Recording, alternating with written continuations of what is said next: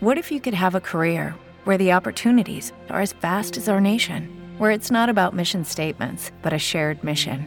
At U.S. Customs and Border Protection, we go beyond to protect more than borders from ship to shore, air to ground, cities to local communities. CBP agents and officers are keeping people safe.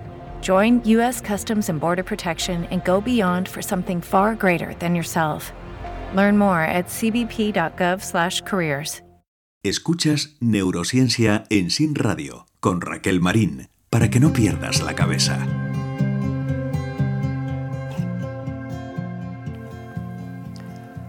Hoy me ha venido a, bueno, a colación un tema que parece ciencia ficción, pero que cada vez está reflejándose más en los medios de comunicación. Concretamente me han llamado de una cadena pública de radio para que comente eh, la iniciativa de una empresa llamada CryoMind, que se basa fundamentalmente en un principio y es eh, almacenar actualmente los datos que tus registros cerebrales hacen para en el futuro, posteriormente, poderlos de nuevo a recuperar ¿eh? y eventualmente a lo mejor implantarlos o incluso bueno, evocarlos. ¿En qué se basa este principio? Bueno, pues se basa en que el cerebro eh, emite una serie de ondas que llamamos ondas cerebrales. Esas ondas son de diferentes tipos y ¿en qué se basa? Se basa fundamentalmente en el hecho de que las neuronas, es decir, las células eh, por excelencia del cerebro que se comunican a través de impulsos eléctricos, tienen la particularidad de poder registrar esos impulsos eléctricos. Y esos impulsos eléctricos tienen diferentes ondas de frecuencia. Imaginaos, una alta frecuencia sería bip, bip, bip, bip, bip, y una baja frecuencia sería bip, bip, bip. Pues bien, las ondas de alta frecuencia, tipo gamma o beta, nos reflejan estados del cerebro muy activos, como podría ser cuando estamos haciendo una alta actividad intelectual o incluso en una situación de emergencia en la que tenemos que responder rápidamente y eficaz. Y sin embargo, las ondas más lentas, tipo teta, pues son ondas, digamos, que usamos para la meditación o la mente divagando.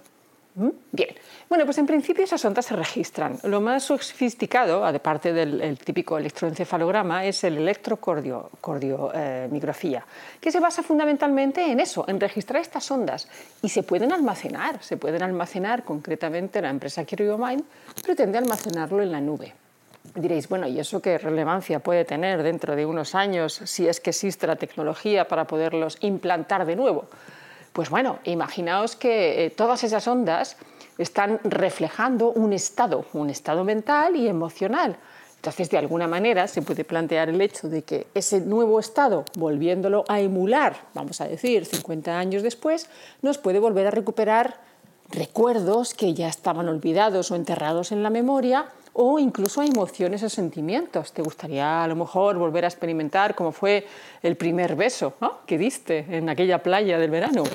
Bueno, pues evidentemente todavía eh, es un poco eh, futurista poder eh, indicar que eso sea el caso, pero en cualquier caso lo que sí es cierto es que esta empresa ya propone que eso se pueda almacenar porque en el futuro pueda ser de gran utilidad, cosa que no es descabellada.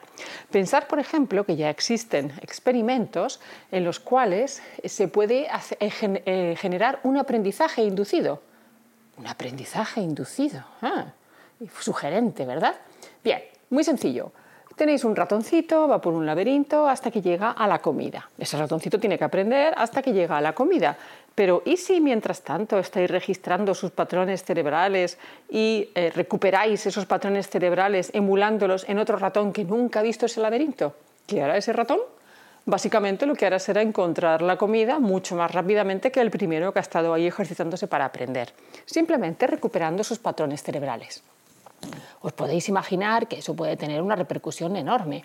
Pero aquí, y la parte también curiosa, es que eh, se puede aplicar a muchas cosas.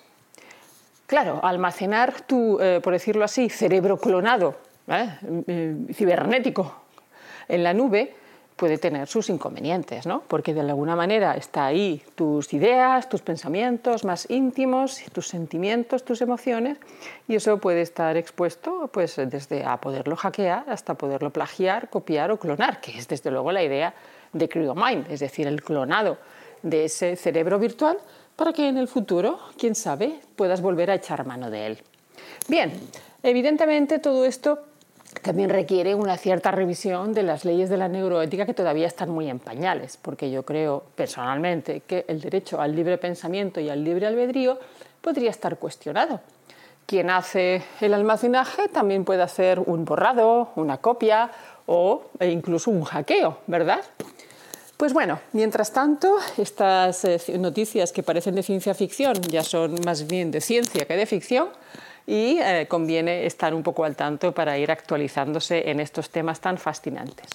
Les ha hablado Raquel Marín, neurocientífica y catedrática de fisiología, autora de los libros Dale vida a tu cerebro y pon en forma tu cerebro de Roca Editorial y del blog raquelmarin.net. Un abrazo y hasta pronto.